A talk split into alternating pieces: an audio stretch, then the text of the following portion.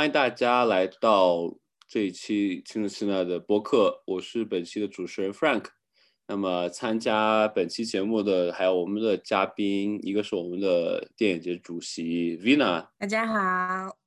然后还有负责我们新人地平线计划的 Veronica，嗨，大家好。这一期我们播客主要的聊的这个话题呢，就是我们最近刚刚在我们青春期呢的线上电影院 Virtual Cinema 上线的一部呃新的纪录片，叫做《寻找影影》（Finding 影影）。那么呢，这部纪录片呃是由在美国的这样的一个呃中国导演施嘉言的拍摄的一部纪录片。它的题材讲的就是在呃几年前，当时在呃美国的华人留学生群体里面非常轰动的一起这个伊利诺伊香槟的留学生张莹莹当时失踪，然后发现是被这个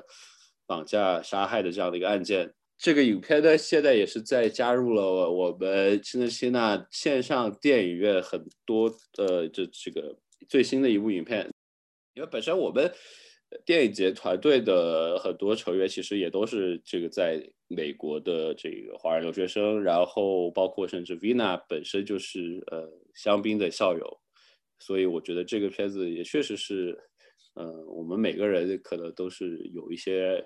比较私人的因素在在里面吧。那么我就想先问问两位 Vina 和 Veronica，你们看完这个片就是大概是一个什么样的感想呢？嗯，那我先说吧。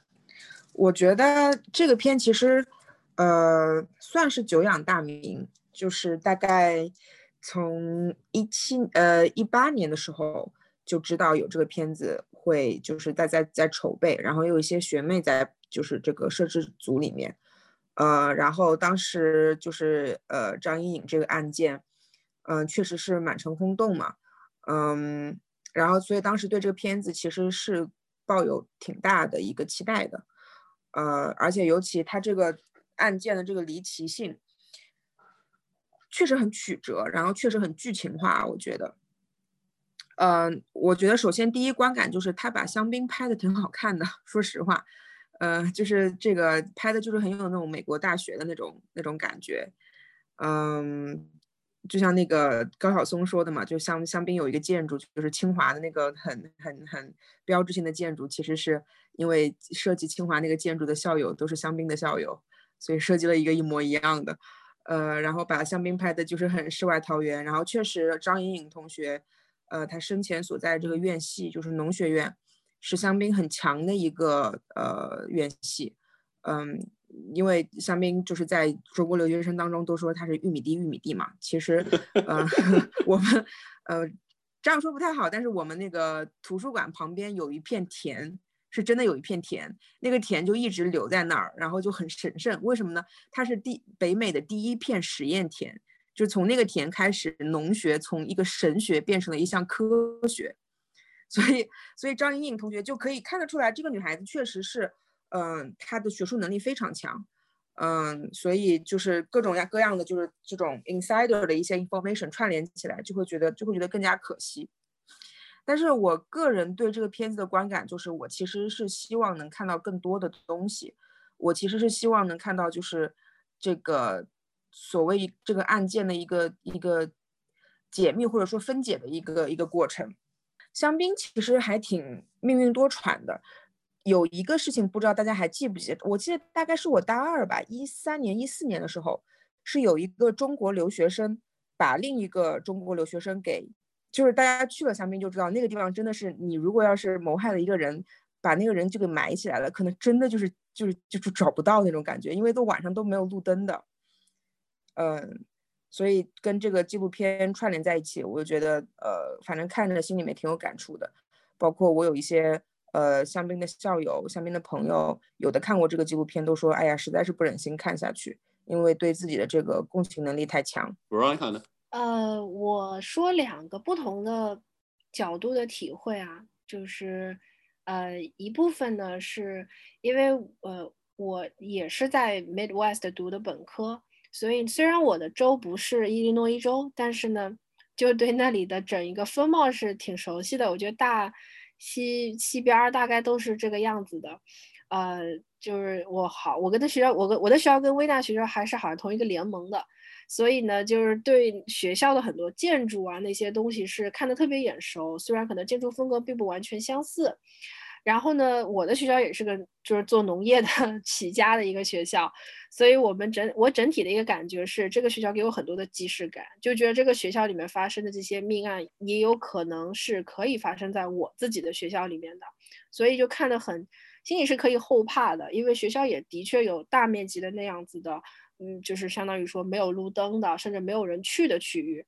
所以这个对在我看的时候是有大量的即视感。嗯，其实就会心里面就有一种惊悚的感觉。另一个角度，大概就是从大概一个可能从业者的角度去讲，其实我和施嘉言这个导演是同一届毕业，所以我在呃就是参加一些电影节的时候，我跟他其实好像是有见过一次面的。而且就是呃，当时也听说了西北有一个女孩在拍这个故事，在当时，因为我们是同相当于同一年做毕业作品之类的。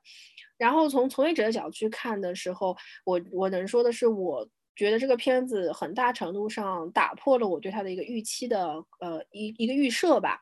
因为我一开始以为它大概会讲一个犯罪类的故事，这也是为什么我会去看它的原因，因为我。个人是喜欢这一类的，就是 criminal documentary，我喜欢看这类的东西。嗯，但是在看的过程中，呃，发现其实他并没有，我不知道是施导他没有想要往这个方向做，还是最终，呃，就是我不知道是有意还是无意吧。最后呈现的效果，其实它并不是一个 crime documentary，最起码它不是一个 typical 的 crime documentary，它更像是在讲。一个女孩最终人生的那一个，就最后那样的一个结果，以及就是大家追寻的过程，所以它有那么一点 crime documentary 意意向，但他没有去深入讨讨论那一个那个那个那个人的，就是这个犯案者的心路历程啊，或者这个人他本身的一个成长，就是这个犯案者的成长经历，他更多的是从莹莹这个人的角度去去讲的，而不是从这个犯罪者的角度去讲的，所以这。还挺大程度上为，就是说不是我心里面最早预期会看到的东西，嗯，还挺意外的。其实，在看的整个过程，其实就是刚刚 Veronica 提到这一点，我觉得也他的这个视角来说，其实我我觉得反而是这就是这个影片它的可以说是一个让它可以脱颖而出的一个点吧。就是也因为像刚刚 Veronica 讲的，就是其实在美国这边，呃，这种 True Crime 的所谓的不管是电影还是甚至这种记录。片或者记录的剧集都非常多的，因为还有甚至现在专门就是有这样一个 genre 的一些 podcast，就是来做这种 true crime 的这种 podcast 啊，甚至然后比如说那些那些人会去去揣测这个犯罪者的一些心理啊，甚至会说会说一些悬案，会想的是去做一些呃私家侦探去破案的这种东西。但是我觉得这这这些东西它确实很容易抓住这个观众的。这种注意力，因为毕竟就是它很有戏剧性嘛，而且就是很 sensationalism，有有这种东西在里面。但我觉得反而是这个这样的一种 true crime 的这种传统的套路，往往会让大家把重点都放到了这个呃谋害者的身上，这个嫌疑犯的身上，呃，而就是某种程度上是反而是去迎合了这个一些呃嫌疑犯他们想也通过。制造一个案件来出名的这么样一种心理，对我觉得就是会有一种猎奇心理在里面，对对对对，而不像莹莹这个故事最终呈现出来是有温度的。我甚至到最后并没有说太过于关注他那一些耸人听闻的死亡时候的细节。我更多的是在可能看这个姑娘最后蛮悲剧的，就是一个一个一个这么一个经历，就会有一种其实就会就又回到我们说法，就是呃，crime story 最后必须要是一个 human story，但其实大家现在很多人做 crime story 并没有 human 的这个温度在里面了，已经。但是《莹莹》这个片子还是有温度的。嗯，其实我觉得包括那个。呃，在这个《饭店阴影》这个片子里面，他讲了很多很多他家庭的故事。然后我觉得有一个让我觉得还挺动容的一个，就是张颖同学的母亲。我就觉得他的妈妈就是，嗯，好像在在这个片子里面是说，嗯，不是很不是接受过很多文化教育的一位女性。呃，然后再加上他有个弟弟，但是看得出来她妈妈是非常非常疼爱这个女儿的，甚至是超过她的这个儿子的。然后她妈妈就一直是说，我的莹莹这么会读书，这么会读书，这么这么懂事。然后我就觉得，就是一个嗯不太有文化的女性对于文化和知识的一种呃认可，然后包括送自己的女儿一直读，然后这个从呃北大读到这个中山，然后再读到国外的大学。所以我觉得这点就是让我觉得。挺感动的。对，其实我觉得就是还是刚刚就是讲讲这个纪录片的一个视角，我觉得他的这个视角肯定很大程度上就是因为呃，沙岩这个导演他本身自己的经历显然是和张颖是非常相相像的，包括他这个在纪录片里面也有展现，对吧？包括他们都去北大，然后在念书，然后来来这个美国在这边念书这样的一些经历，包括他甚至在里面还提到了，就是说他也有。在一个这种晚上去上陌生人的车，然后有这样有这样一些相同的经历，我觉得这可能就是他，呃，本身可能他是从一开始想拍这个片子的出发点，就是因为他呃对这个和这个受害者张莹颖的一种共情在这里吧。这点我真的是很有疑问，就是第一是这个这个呃导演在不表明自己身份的情况下读了他的这个。呃，日记是以莹莹的这个口吻来叙述这个故事的，我就觉得这个就为什么就我不懂。呃，如果如果如果你是一定要读的话，然后作为你的一个第一人称，我看了这件事情，我记录这件事情，那是不是要一开始说一下啊？我是叉叉叉记录者。然后这是第一个事儿，第二个事儿就是他放他自己的照片，然后我就觉得为什么？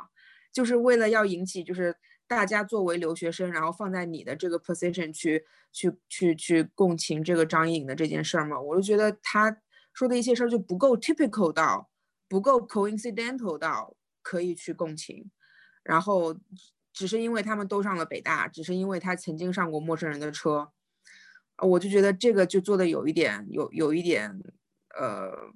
不是有一点跳痛，我觉得看的时候就会有点出戏。其实，其实刚刚 Vina 讲的这个，我觉得这个其实也是涉及到一个一些所谓纪录片的一些拍摄的流派也好，或者怎么说它的风格也好吧。就是当然你也有这种呃 fly on the wall 的这种，就是完全你是作为一个旁观者的身份来记录这个事情。但是也有就是很多，包括尤其是我觉得近几年的纪录片里面，其实很多的都是导演会很明确的表现出自己在这个事件里面的一些参与，或者说是他这个就是说，而不是说是一种传我们传统意义上的所谓客观的方式去记录，而是用一种，而是他需要强调这个导演作为这样的一个一一个同样是作为一个个体，他的一个很。个做个人的一个视角，就是我觉得是好像在最最近几年是越来越多的影纪录片都是在往这个方向走。我觉得，所以我想可能这也是他可能也是受了这样的一些影响吧。可能觉得可能还有一个原因，就是因为他是相当于是他就是他的身份，就是除了整个纪录片的导演之外，就是很明显，我们从纪录片也能看出来，他是从头到尾都是和。张颖的家人，他的父母也好，她的男友也好，都是就是一直保持一个非常密切的关系，甚至是从就是案发开始之后就一直是在跟踪他们，而且很明显，他的就是一个很鲜明的立场，就是他是完全是站在这样的一个呃受害者的角度，非常同情受害者，然后非常有这种感同身受在里面，所以我觉得也可能是整个的他的这种拍摄的过程中，也就是也就呃。因为和这个他的这个家人就是接触了这么长的时间，就是甚至就是说可以说是他们家人整包括后面进行官打官司，他们整个的这样的一一个大的团队之一了这样一个人了吧。所以我觉得，呃，这也是可能为为什么他会就是去放一些更多比较他关于他自己私人的一些东西在上面，这是我的一个看法。而且我觉得这个片子就是刚刚 Vina 其实已经提到了一些，就是就他其实还是涉及到了，因为他毕竟是跟着这个案子，就是从头到尾，就是从案发到最后这个罪犯这个被判刑。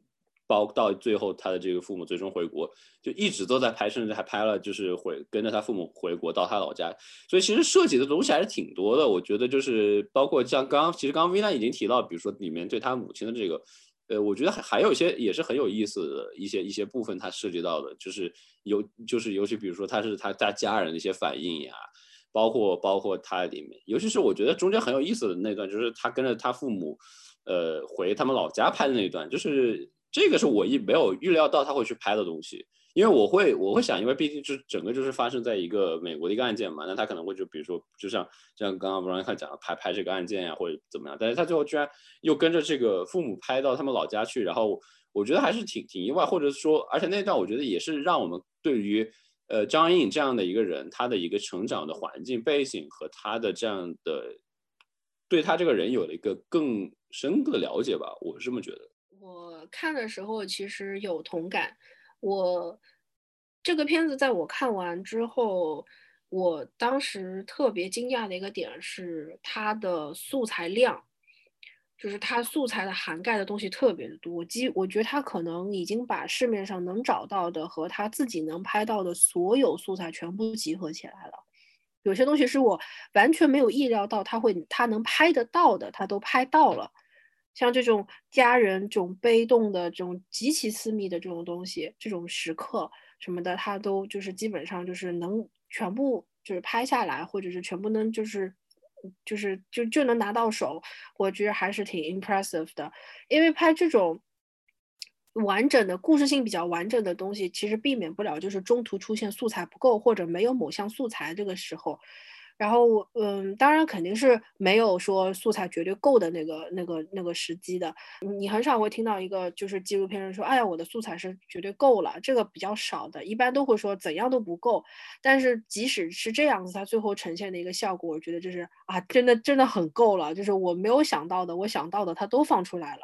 所以我还是挺惊讶于。导演最后能够就是在拍摄的过程中能够拍摄的拍摄到的素材量和它的多样性，嗯，它有很多东西是点到即止的，但是我作为一个观众，其实想看到更多的。他已经不只是在拍一个就是呃失踪的呃张颖颖了，他拍的是失踪之后张颖留下的他的一家人，然后包括我记得有一幕是他的父母就是有一个争吵。然后当时，然后他的妈妈一开头，也就是他妈妈非常这个 depressed，就是躺在沙发上，就是他们他们这个家人的这个状态，嗯，在这件事情发生了之后，他们的那种承受的巨大的压力，然后这这个压力导致的家庭的不和谐，他都带到了一点，但他没有拍得很深入。然后再包括就是之前，呃，但是我是很 appreciate 他把这这这这一方面带到了，呃啊，再加上他这个他妈妈后来又开始信基督教了。这个就是非常短的一一小段，大概就是几分钟。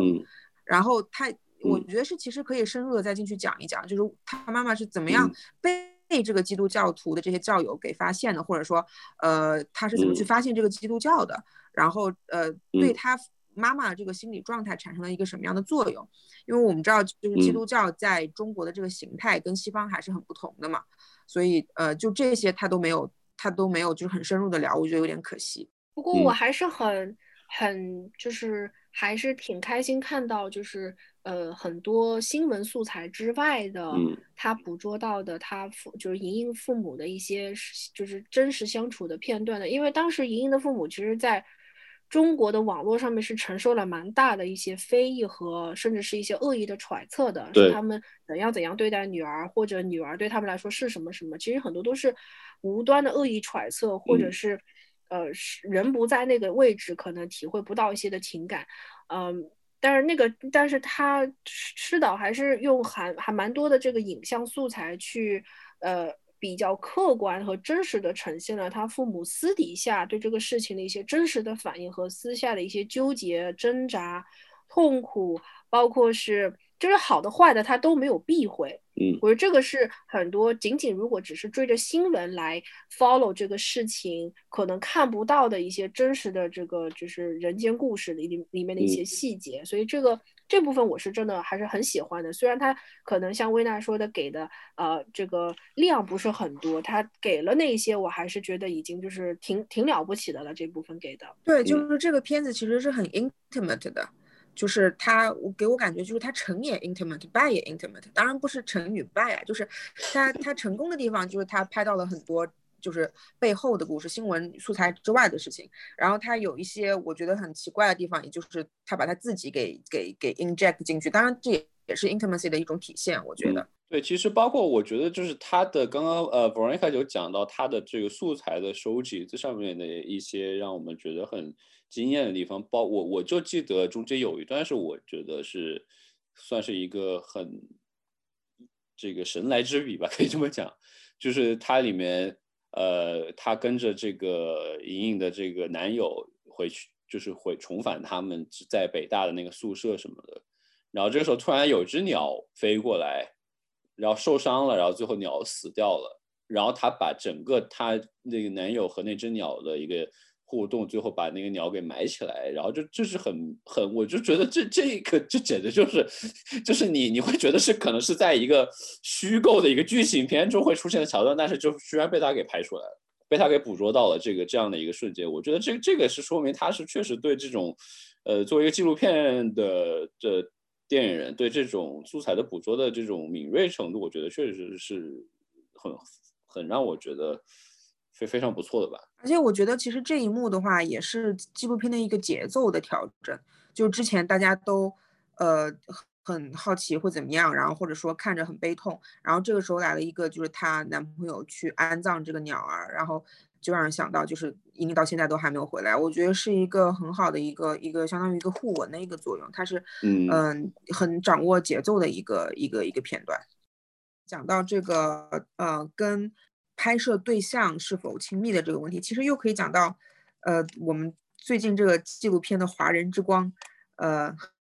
王王南福导演，他拍的每一个纪录片都是从他自己的个人角度出发，都是他不管是不是他自己就是这个被拍摄者，还是说他跟这个被拍摄者之间这个统一战线非常亲密，这我觉得这是纪录片的一种，呃，一种 trend，就是很多人他会他会他会倾向于这么拍。然后这个出来的效果可能跟之前那些很客观的纪录片会不一样。对它虽然可能会缺乏一定的客观性，但是当你是讲在讲一个人间故事的时候，其实客观性不是非常的重要，沉浸式体验或者说用的更。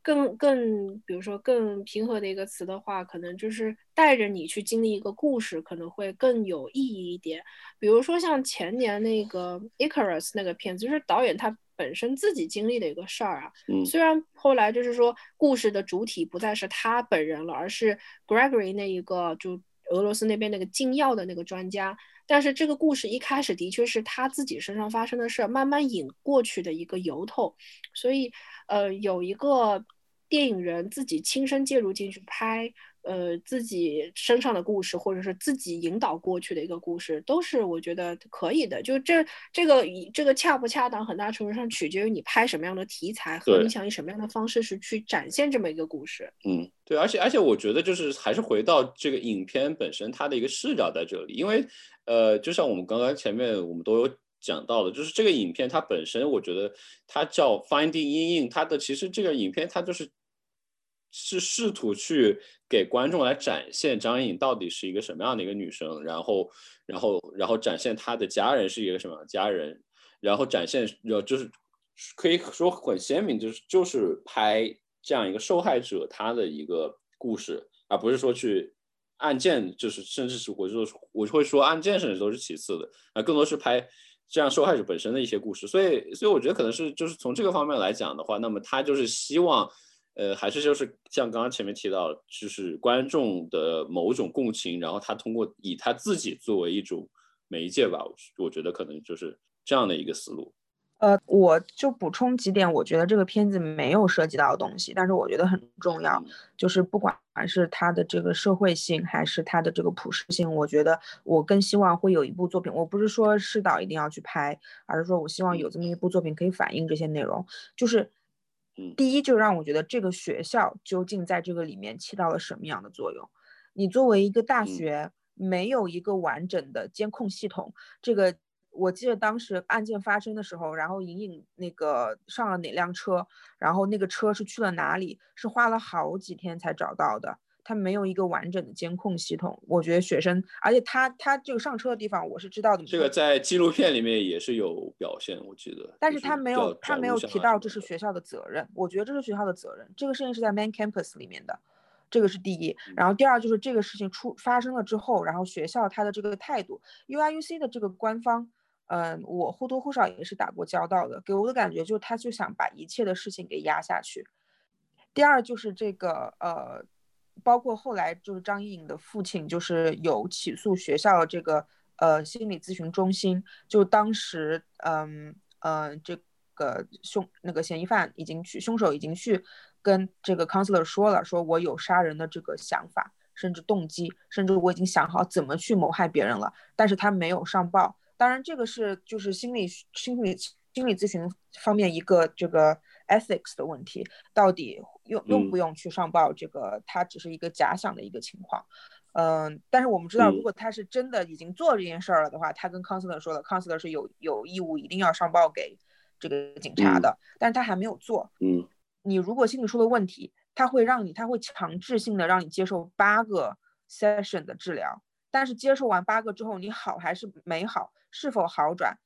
他是不管的，所以它是一个非常 bureaucratic 的一个东西。这这也就导致了为什么很多留学生，不管是中国的留学生，还是其他哪个国家留学生，甚至是美国自己本这个本身的大学生，在那个呃大学阶段遇到心理问题，这是一个心理问题很高发的年龄段，没有得到很很好的这个 treatment，也没有得到很好的引导。我觉得学校在这方面是肯定有责任的。当然，我们不是说法律责任，还是说可追究的责任，还是说可量化的责任。但是他在这方面是一定是有有问题的。对，其实其实刚刚 Vina 讲了这个，我就想到就是，其实影片就是他本身也也提到了，就是关于就是他的父母和包括他的一些其他家人，就是对于整个来到美国之后。由于不同的这种法律体系也好啊，不同的这样的一些制度也好，就是就产生了一些呃避呃很无法避免的一些矛盾嘛，包括他们就是最后那个死刑的那个问题嘛，包括就是就是他要说去见这个嫌疑犯的母亲啊什么的这样一些问题，这这个我觉得也是呃我也其实这方面我也是可能会想他如果能够再展开的来讲一讲可能会更好一点，但是也有可能是。呃，篇幅的原因可能就是只能点到为止了，所以我觉得总而言之，这个片子我觉得就是作为去了解这样的一个案件，然后了解张莹这样的一个人，我觉得还是非常详实的，有很多详实的素材，也是而且拍摄的包括他的一些技术上的东西，他的摄影也好啊，他的这个配乐配乐，我记得他是找的是之前赵婷骑士的那个作曲写的配乐。也是，我是觉得也是做的挺好的，呃，所以总而言之还是非常不错的一部片吧。尤其是考虑到他作为导演的第一部长片作品，就是拍的可以说是完成度还是比较高的。所以还是希望大家能够支持去我们的这个线上影院观看这部电影。我们这部电影呢，应该也是会在线上上映至少两个星期，包括所有你只要是。美国或者加拿大的 IP 地址都可以观看这部影片，而且，呃，票房收入的以百分之五十会直接给到我们，呃，现在现在电影节来支持我们啊，明年的一些运作什么的。因为毕竟大家也知道，今年在疫情的影响下，也是对我们影响非常大的。你哭穷就不要哭了吧？没没事，这这个这个不行，就就剪掉吧。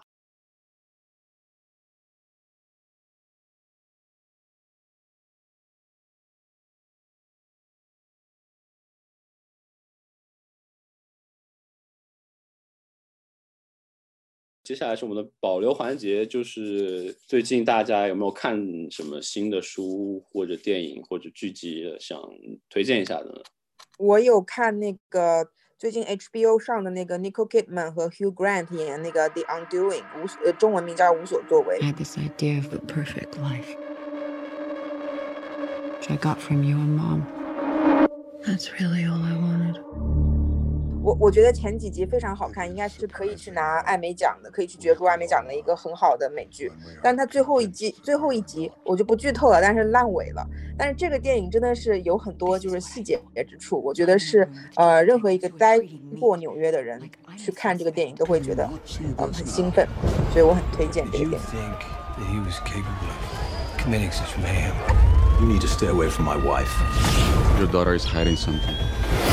Many law-abiding,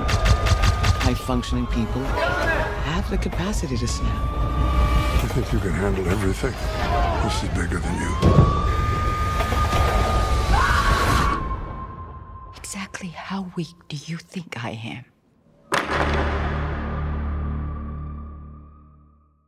Veronica 呢？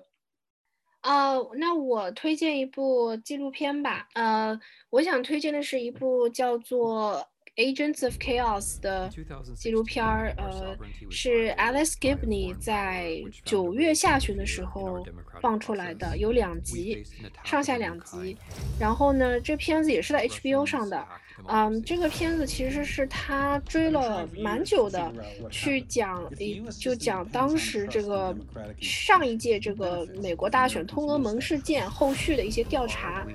嗯，然后他就是 a s k i p 这次做了特别特别扎实的这个 research 吧，就展现了大量的数据啊等等各种采访之类的来讲。当然，我们先不去论他的立场和最后所呈现出来的一个。一个呃一个结论，就是仅仅是看中间的一些很多的这个它的这种调查，呃，这个呈现出来的影像效果，我觉得就已经挺值回成本了去看，因为我当时是付了付了月付了费去看的，因为我当时没有 HBO 的这个账号。And you have Don Jr. saying, love it. Of course, Russians prefer Trump because Trump said that he preferred Russians. Russia was not pro Trump, they were anti America.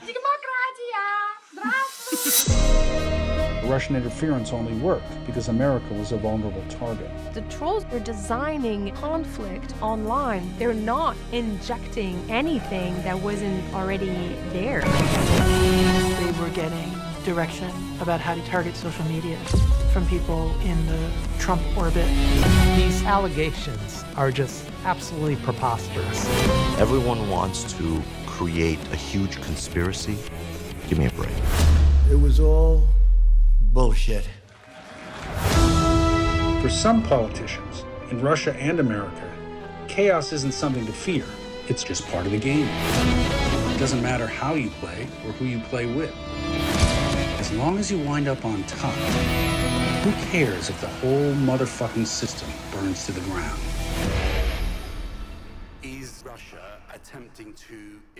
呃，我推荐是我今天刚看的，也是今天刚刚拿下了欧洲电影节最佳电影、最佳导演、最佳男主、最佳编剧的这个《酒精计划》，是这个丹麦导演 Thomas Winterberg，就是那个《狩猎》和之前那个《家宴》《刀戈马九五》的那个片子的导演，然后主演是拿下影帝的是这个我们非常熟悉的 Mads Mikkelsen 麦子叔。呃，这个片子我觉得还是非常有意思，就是讲四个呃碰上中年危机的这样的高中的老师，然后突然开始就是不知道从哪听说了一个，呃，什么每天喝酒保持多少血液百分之多少的酒精对你有帮助什么的，然后就是开始喝酒，然后就是出现了一些各种各样的事情，就是其实听起来你会觉得是一个很俗套的这种。中年危机男人去借酒消愁，但是他的，如果你去真的去看的话，呃，他的包括他里面用这种手持的摄影去模拟这种醉酒的感觉，以及他整个拍的，我觉得是很亲密、很很生活化的一些东西在里面，以及最后，呃，当然 Matt Mikkelsen 他的这个很出色的发挥，我觉得都是。呃，算是今年我看到的新片里面非常不错一部。Det går nok lang tid siden, jeg har haft det så godt, som jeg har det nu. Jeg tror bare, der er mere at hente det her. Og måske endda lidt højere op. Så vi skifter gear. Er I fuld? Nej, det er vi ikke. Och förklara för barnen vad som har hänt. Jeg blev lidt fuld i går. 男人的中年危机怎么能是很俗套呢？每个男人的中年危机都不一样。各不相同，听着像是听着像是杯酒人生哎，对对吧？就是就是因为因为就是这种这种故事，就是大家可能觉得对吧？好像拍过很多次。就我就很爱看各种人的中年危机。那么我们这期播客就到这里，呃，我是主持人 Frank，呃，感谢本期的嘉宾 Vina 和 Veronica，谢谢。更多关于我们电影节的信息，请关注微信公众号 C I N E C I N A。呃，Instagram 账号是 at c i n e c i n a film fest。最后，呃，对我们这 Virtual Cinema 上上映的电影感兴趣的，请直接登录我们的网站 c i n e 横杠 c i n a 点 c o。那么这期就到这里，大家再见，拜拜，拜拜。讲到这里，Frank，你最近看的电影还蛮多的。我好像听说你还到 Jersey 去看电影，是吗？所以现在纽约和 Jersey 看电影是个什么样情况？我没有，我已经有 Jersey，我上那那还是我上个月当时去看那个曼你们你们私聊可以私 下聊，别给阿黑加。不，我觉得我觉得这个我觉得这个放到那个 podcast 里面也挺好的。然后这这个这个这个就可以可以学那个反派，就是最后是就渐弱了嘛，把这个对吧？